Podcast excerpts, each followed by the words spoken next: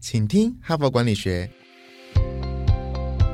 在这里，我们希望用轻松无负担的方式与你分享最新管理新知，打造属于你的哈佛 DNA。是节目主持人杨玛丽 Mary。欢迎来到哈佛商业评论的管理世界里。那么今天是礼拜一嘛，哈，所以这一整个礼拜我们又有一个新的主题。那这一个礼拜呢，我决定来谈，因为刚好哈佛商业评论的十一月号有出一个特别企划，其实是我们进行了长达半年的资料的收集，然后再分析，然后我们出炉了台湾啊，可以堪称是台湾第一份啊女性上市柜董事长的成绩单。那我们我们从上市公司的呃女董事长。中挑选十五强哈，就是列入绩效最好的十五强的 CEO，也从上柜公司的女董事长中选出绩效前五强的女董事长，所以我们可以说是台湾啊，应该是第一份哈呃女性 CEO 的治理的成绩单。那一共选出了二十位呃最强的女 CEO、女董事长哈。那么这个也让我们有一点想法，就是说到底女性的领导人跟男性有什么差别哈？所以这一整周呢，我。就要来分享一个主题，就是说，到底女性的领导人有什么优点，有什么优势，甚至呢，还来跟男性的领导人来比一比哈，来看看他们的差异在哪里哈。那也就是谈女性治理的议题。那么，我们请听哈佛管理学的 Podcast 呢，是在七月中开始的哈。其实我也曾经做过一周哈，是有关于女性的问题。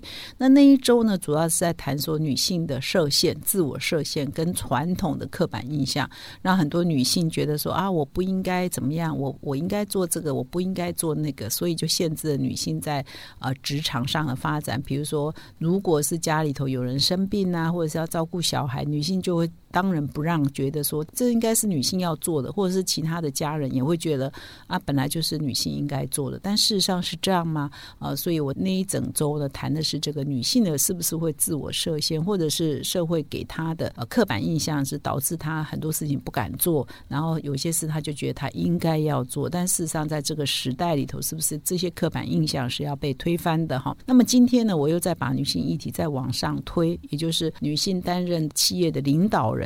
到底还有一些什么风格跟特色？哈，是这个礼拜我要分享的。那么现在呢是十一月初嘛，哈。那事实上，从今年的十一月一号到十一月十二号，在联合国正在英国召开这个气候变迁大会。那么事实上，联合国在过去几年来，应该说它如果全球性很重视的几大议题，第一个当然就是这个气候高峰会，因为我们要节能减碳，呃，防止这个气候持续的恶化变迁，哈。那另外一个，联合国也非常重视。的议题是谈永续哈，所以他在二零一五年又推了一个 SDGs 的呃十七项的永续发展的目标。那么其中一项呢，也是在谈到两性要平权哈，就是两性平权这件事情是被联合国认为说它代表是一个社会的包容度哈，一个社会的多元化、多元包容。所以当你在企业的发展里头也是一样，你不能某一种性别人偏多，那使得他就失去了这个包容跟多元，他可能就。比较不能够永续的发展哈，所以女性的议题啊，在全世界也是被重视的哈。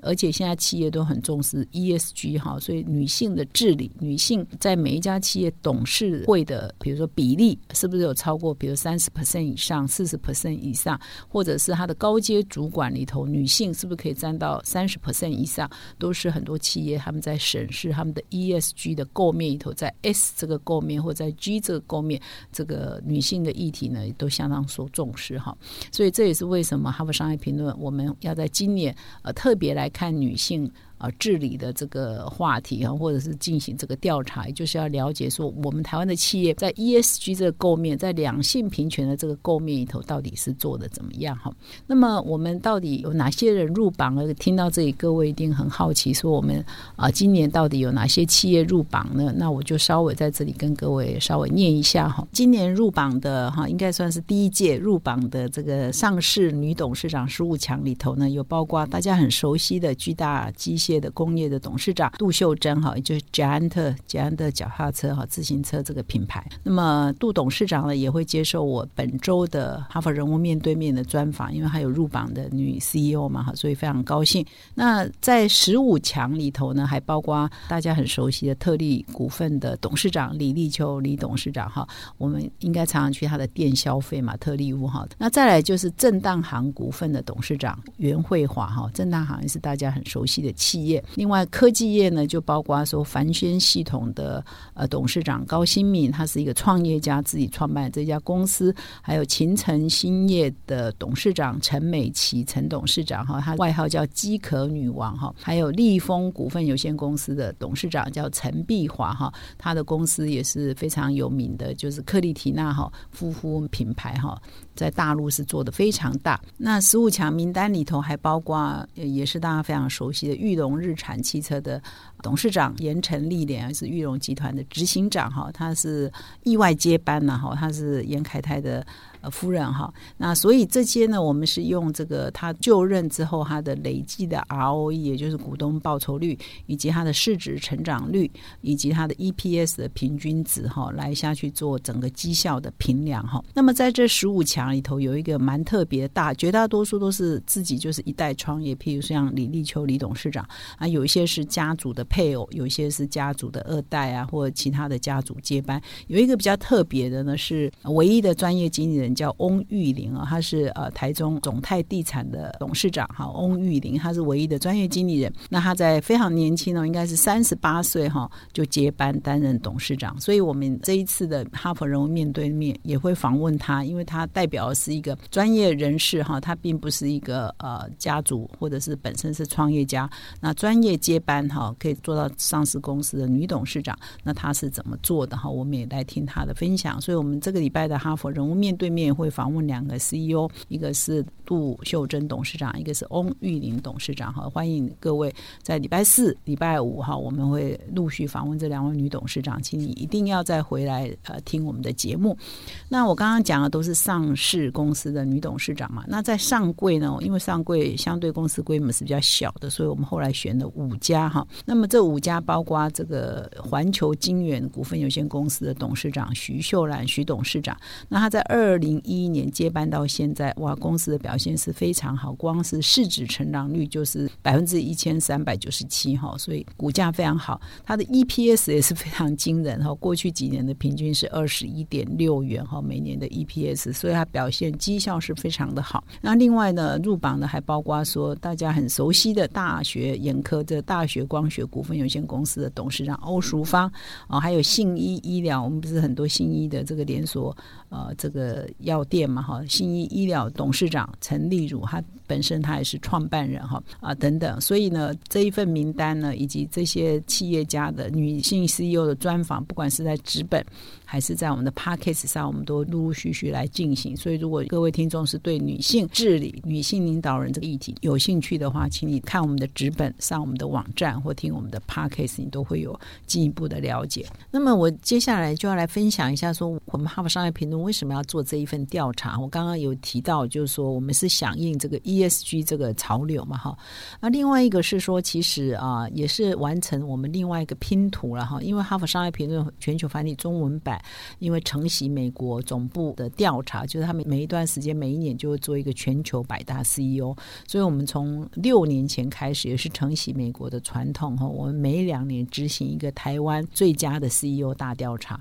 那么过去的经验就是我们已经做了三届，那在去年呢，我们是发表了百大 CEO，结果女性呢是相当的少。去年做完台湾的百大 CEO 之后，我就有一个遗憾，就是为什么都没有女性，就让我对这个在上市贵公。司里头女性自己的议题还蛮好奇的哈，就想要来进一步了解。那事实上，整个台湾的社会也是这样。比如说，在很多领域呢，女性的表现都非常的好。所以我在很多年前就一直很想执行一个调查，叫做“男性要小心”哈。我的标题都都想好了，这样跟同事说明，同事都比较会眼睛一亮，讲什么东西要小心什么哈。就是说，因为我们这个台湾的大学考试啊哈，或者是我们高普考，或者很多的国家考试，事实上过去。几年来的趋势是越来越明显，就是在不少的领域越来越多录取的人啊，或者是成绩好的人，其实已经越来越多是女性赢过男性哈。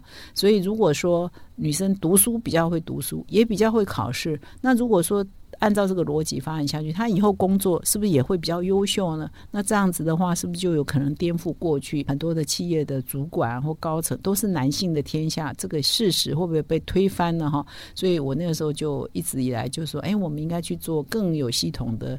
调查或数据的收集，来证明说是不是男性要小心的哈。不过这个主题呢，我一直没有进行了哈。那么事实上，在台湾啊，百分之九十七的企业都是属于中小企业。那根据经济部的统计呢，其实在这中小企业占台湾百分之九十七的中小企业里头呢，女性的领导人也超过了三成啊。据最新的统计，是有百分之三十七都是女性，所以表示说，在一些比较中小型的企业里头，女性。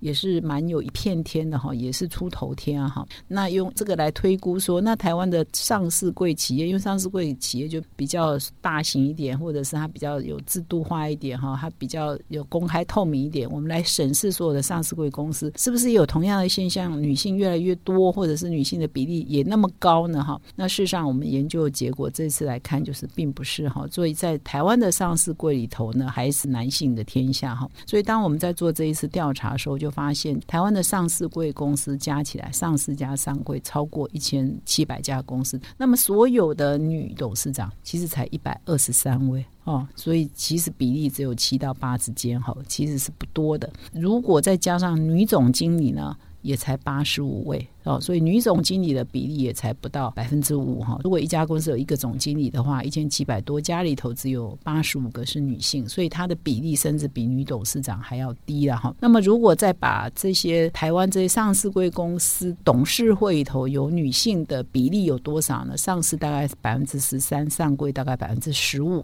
所以这个比例呢，跟欧美很多国家都是超过二十五、超过三十来讲，台湾也是偏低的。换句话说，我们的一般的庶民生活。我们的一般的中小企业，女性可能已经慢慢达到一定的比例哈，三十七，女性也中小企业三十七，可是，在上市柜这个比较大规模的、比较公开透明的这些公司里头呢，女性还是极少数哈。所以呢，我们在做这样的调查里头，就觉得说，哇，那这个女性的在比较大型的企业里头，它的 proportion 它的比例是有必要被提升的哈。而且蛮有趣的，就是我们这一次入榜的女董事长，我刚刚讲不是说上市十五家当中只有一个是。专业经理人，除了这样以外呢，这些女董事长大部分呢都蛮低调的哈。比如入榜的企业里头，有一些女董事长，我上网去看呢，也找不到他们的照片哈，也找不到他们任何公开的发言，也很少对外露脸哈。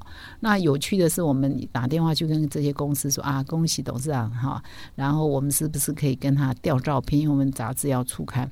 其实很多女董事长，如果她是低调，你在网络上找不到，她也会说啊。不好意思的，就低调了，不愿意提供哈。到底他们在公司内扮演什么具体的角色？他们的领导风格是什么？他们的愿景是什么？还是会被认为说他们只是挂名？真的不管事吗？也有人这样怀疑了哈。所以其实不是每一个女董事长都这么神秘，但神秘的女董事长还是有好几个哈。那么事实上，我们在做这个采访的时候呢，我们也呃访问了这个台湾在三四年前有成立一个女董事协会哈。那这个女董事协会的理事长叫蔡玉林理事长。那他当初呢？他们就说，我们成立的目的呢，不是要来强调说女性是弱势，说要给我保障名额。他们反而是大声的说说，现在的女性呢，很多都是能力很强的。比如说这一群女董事哈，大概现在有七八十个会员哈，全部都是很优秀女性。那他们不是要被保障啊，而是很厉害啊。所以你们应该在很多的场合里头要邀请这些人来加入，成为你们的董事哈。我想整个台湾的企业界现在开始都非常重视 ESG 哈，所以女性治理也。也是 ESG 非常重要的一环。希望我们《哈佛商业评论》这一期的报道啊，台湾第一个女性上市归女 CEO 的报道，可以唤起或或者引起更多。呃，读者跟企业界来关心这个女性治理的问题，然后让台湾的社会真的可以更永续。那么以上呢，是我今天的分享，好像今天讲的比较长哦，因为要分享的东西比较多。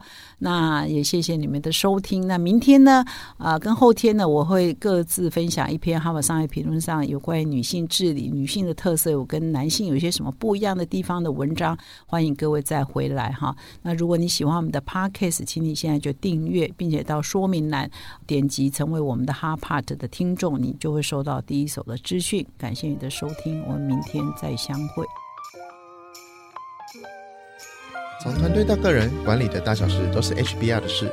现在就上 triple w 打 HBR Taiwan com 订阅数位版，首月只要六十元，让你无限畅读所有文章，向国际大师学习。现在就开始。